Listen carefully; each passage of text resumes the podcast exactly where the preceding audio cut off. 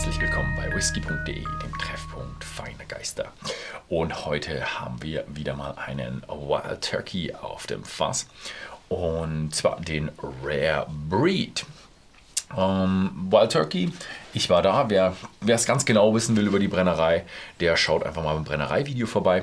Äh, gegründet wurde sie 1869 in Lawrenceburg, Kentucky.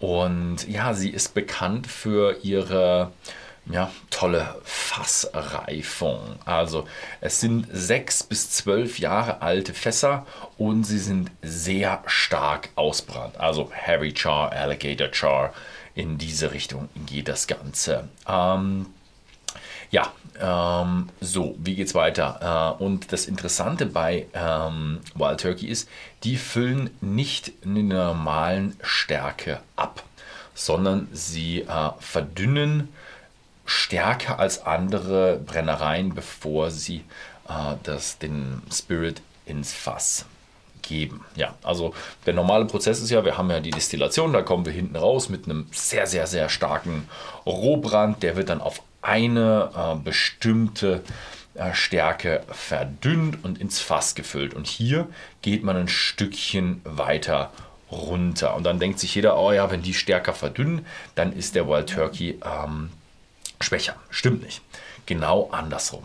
Äh, denn nach dem Fass wird das Fass entleert und dann auf Trinkstärke reduziert.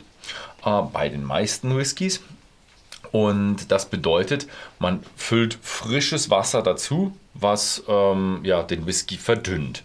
Und bei Wild Turkey muss man weniger frisches Wasser dazu füllen als bei anderen, also ist er stärker. Denn das Wasser, das man vorher bei der Verdünnung vom Spirit benutzt, das geht noch durchs Holz.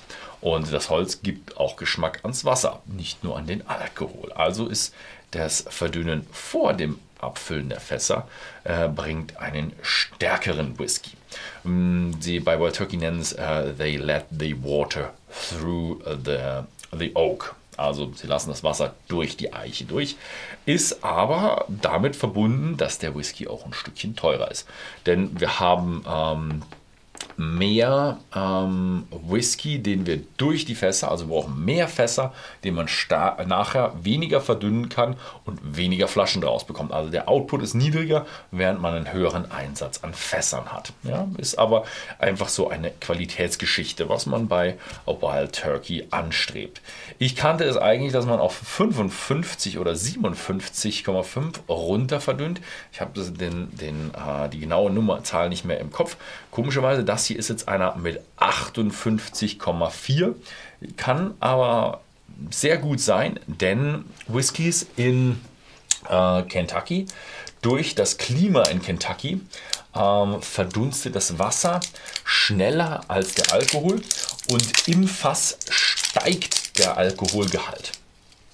Was äh, für die Schotten undenkbar ist, ist bei den Amerikanern möglich. Bei den Amerikanern ist es aber so, dass es auch stark davon abhängt, wo das äh, Warehouse steht und vor allem in welcher Etage das ähm, der Wild Turkey ähm, oder der Whisky lagert. In den unteren Chargen ist es nicht ganz so heiß wie in den oberen. Also im 13. Stock in so einem kleinen Wellblechding ist es oben einfach bullenheiß. Und bei heißeren Temperaturen verdunstet das Wasser schneller als der Alkohol. Klingt komisch, ist aber so. Mmh, der hat einen, einen ausgesprochen runden Geschmack. Natürlich, wenn man Fässer stärker ausbrennt, hat man mehr von mehr ja, Holzkohle, die dann die scharfen Geschmacksbestandteile vom Whisky reinigt. Also es ist irgendwo sehr, sehr rund. Ich habe eine Geschmacksbeschreibung, habe ich Pfeffer gelesen, finde ich es gar nicht. Na, ich muss jetzt ein bisschen aufpassen. 58,4 ist doch ein gutes Stückchen heftiger. Mhm. Mmh.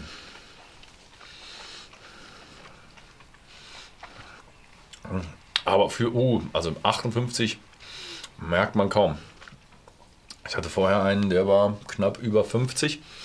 Der war schärfer, würde ich mal sagen. Also der hier ist wunderschön rund und sogar ein bisschen blumig, ganz komisch. Habe ich noch nie so richtig bei einem, bei einem Kentucky Straight Bourbon in Erinnerung, dass man so einen blumigen, ja, schon fast orangigen Touch hat. Also natürlich hat er auch eine ganze Menge Eiche. Wobei die Eiche merkt man definitiv eine amerikanische Eiche. Schön rund, warm und äh, sehr wenig bitter. Also er hat oh, ganz leichte Bitterkeit, so ein bisschen Zartbitterschokolade, aber sehr wenig davon. Hm. Hm.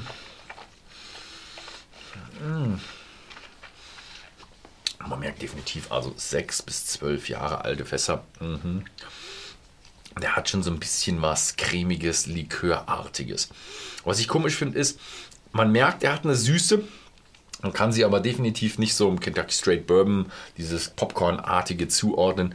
Das ist so überwältigend intensiv, der Geschmack mit dieser Süße, dass ich ihn tendenziell in so eine Süße einordnen würde, wenn ihr einen frischen, also einen puren Honig esst, weil da ist auch die Süße so überwältigend, dass man erstmal das Ganze anders schmeckt, als, sagen wir mal, wenn man irgendwo ein süßes Wasser trinkt. Mhm. Mhm. Mhm. Mhm. Ah, ja, also schöne Geschichte. Und ja, Wem es gefallen hat, den Wild Turkey Rare Breed mit 58,4, also ziemlich Cask Strength, äh, gibt es zurzeit bei whisky.de für 39,90 zu kaufen. Äh, ansonsten vielen Dank fürs Zusehen und bis zum nächsten Mal.